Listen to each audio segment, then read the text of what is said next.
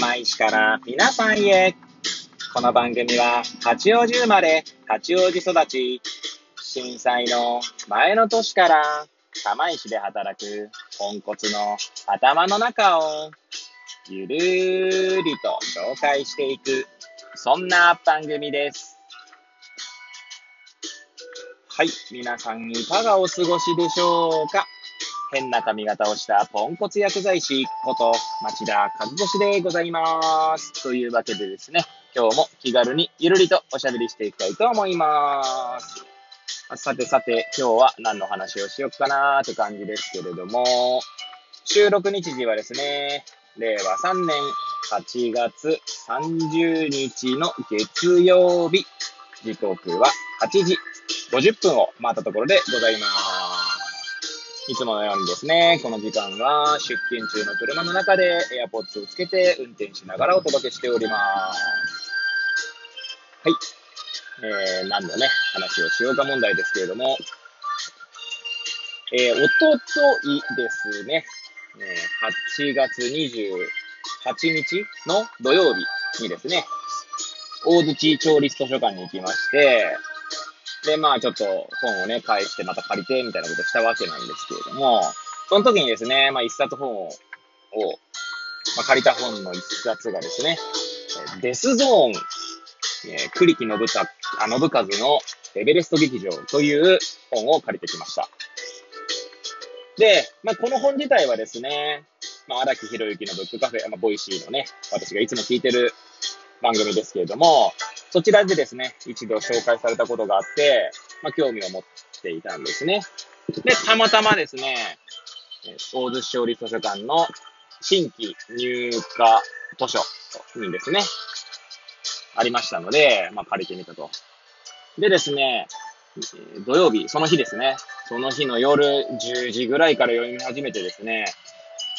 読み終えたのが2時ぐらいだったかな、4時間ぐらいで全部一気に読み終えてしまったんですけど、いやー、あ、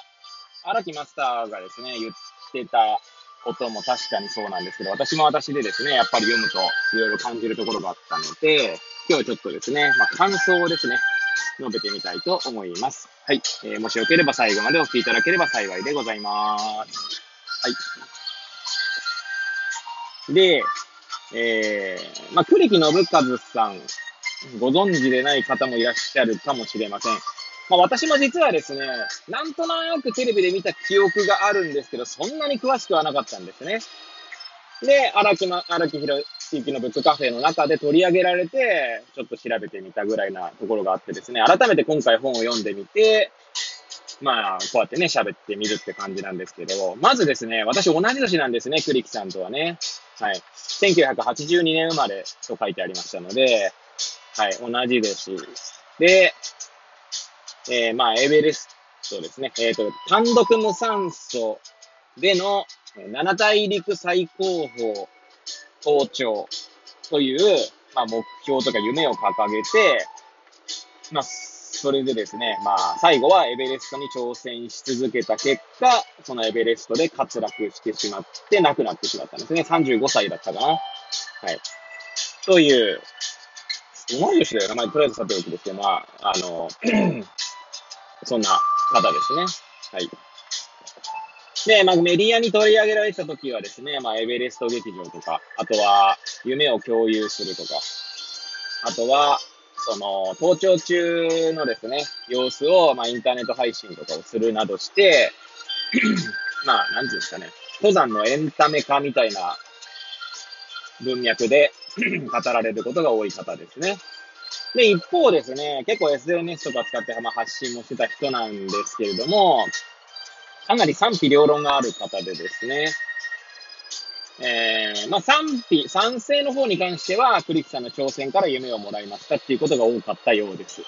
なんで、否定ですね、えーに関しては、そもそも登山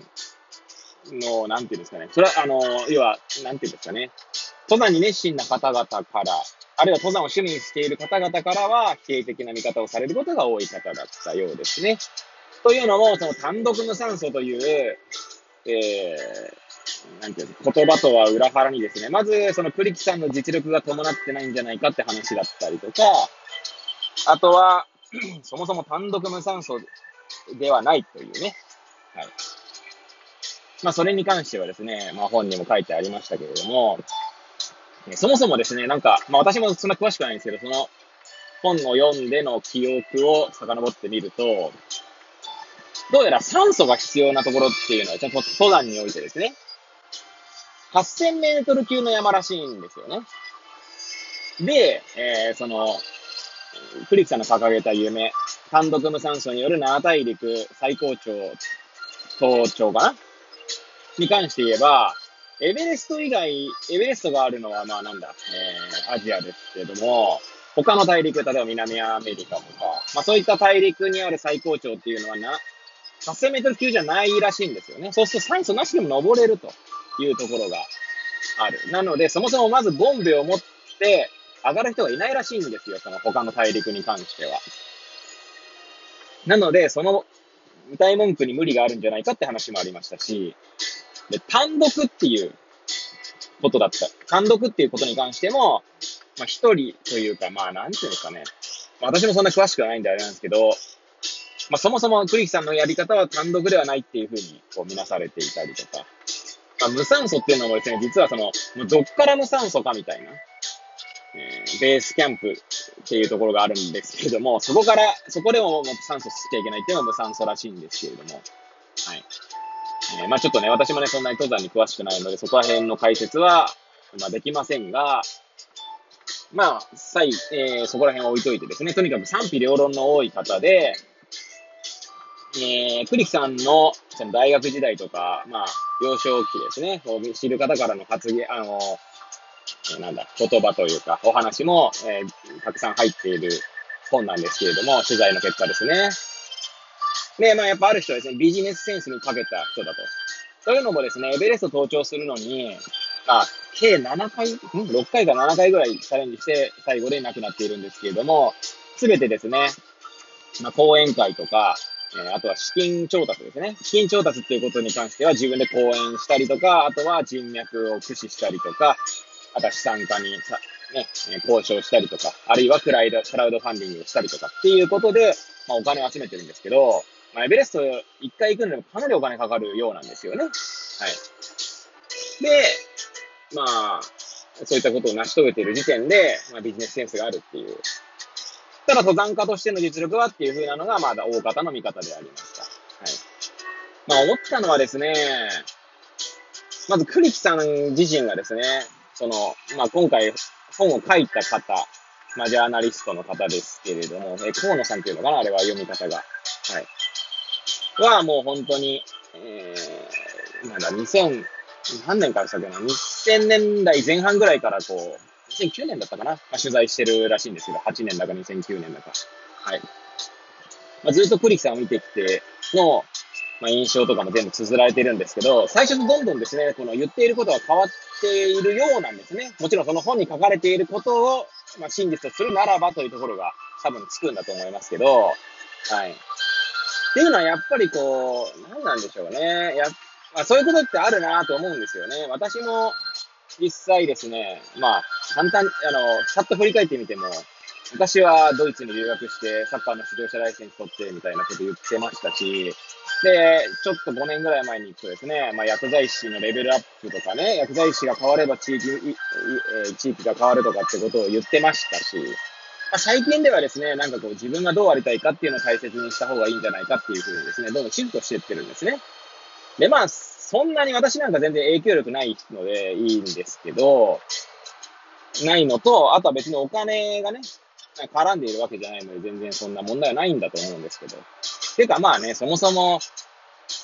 長い期間ね、人生をこう、積み重ねていければ、それはどんどん変わっていくのが当然だと思いますし、そもそも時代も変わりますし、そこ自体は問題ないんだと思いますが、まあ、クリスさんの場合だと、何なんでしょうね。やっぱりその、すごい、ものすごい多くのお金を集めたりとか、またそれを発信して夢を共有とかっていうことになってくるとですね、なんかちょっとこう、なんていうんですかね、別に悪、それを悪いとは言わないんですけれども、まあ、なんて言うんだろうな。なんかちょっとこう、違和感、違和感っていう単語で片付けていいのかわかりませんけれども、そうですね。ちょっとうまく原稿できませんが、まあ、少なくともですね、その、外の環境っていうんですか、クリキさん以外の、クリキさんが本心から言っていることなのかっていう、そう、疑問符がついたりしましたよね。私はクリキさん知りませんけど、その本を読んでいてそう思うぐらいなので、実際に関わっている人たちはそう思ってたんじゃないかなと思いますね。なので、その外の環境、その資金調達の面だったりとか、まあ、その人を巻き込むとか、あるいは人と人との関,、えー、関係性の中でですね、言っていることが変わるってことだったのかな、なんて思いましたよね。で、まあ、えー、そろそろ時間もなくなったんであれですけども、私がですね、一番自分自身にとってもこう大切にしたいなと思った言葉がありまして、それはクリキさんのですね、大学の友人の言葉だったんですけれども、えー、確か、まあ、私の記憶から引っ張り出して、その、あの、引用させていただきますが、えー、クリキにはですね、普通に生きる才能がなかった。僕は逆に、普通に生きる凄さを表現したいと思うようになりました。と、まあ、クリキさんが亡くなった後に大学の友人が言っているんですね。で、これってすごい大切なことだな。まあ、普通に生きるってなんだって話はあるんですけど、私もですね、ちょっと調子乗りやすいタイプですし、私もって言うとクリキさんはわかんないですよ。私は少なくともそういうタイプなので、周りの意見でですね、こう調子乗ってしまうこともあるかもしれないので、この言葉をちょっと私の胸に刻み込みながら生きていきたいな、なんて思いました。はい。というわけでですね、ぐだぐだした放送でしたが、最後までお聴きいただき誠にありがとうございます。えー、これを聞いていただいた皆さんが、より良い一日を過ごせますように、お祈りさせていただいて、今日の放送を終了したいと思います。それではまた明日、皆さんお会いいたしましょう。さようなら